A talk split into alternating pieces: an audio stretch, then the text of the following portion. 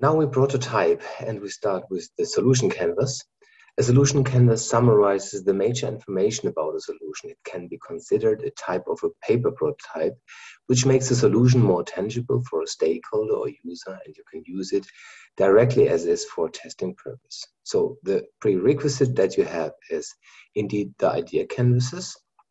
And what we will do, you take over the information to that template this is already a populated template. You see a relatively easy structure where you provide a title and name for the solution. Who is it designed for? Again, you name the stakeholder group that you designed it for.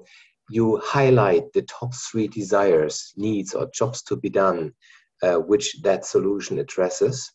In that case, get a bachelor degree, earn money to finance studies, navigate new cities and campuses, and you highlight three top features, functions. For example, nice and easy user experience, user interface design, direct links and connections to other service providers like job databases, tourist portals, or whatever.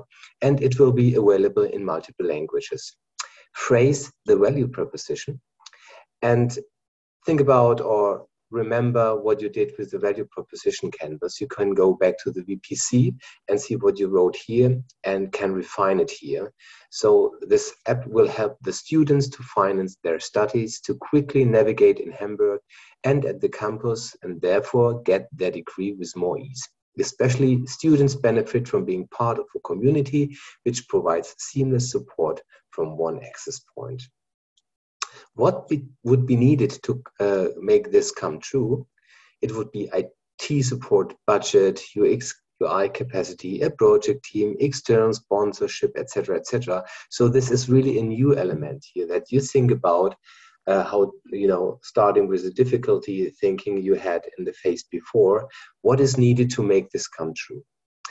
And the best thing is, of course, a visualization. You can sketch it, you can paint it, or here in this case, we took a picture of the already existing UHH app and uh, just added a couple of functionality here. That's three elements, Campus Navi, City Navi, and Find a Job functionality. So that would be one way you could indeed have a solution canvas um, populated.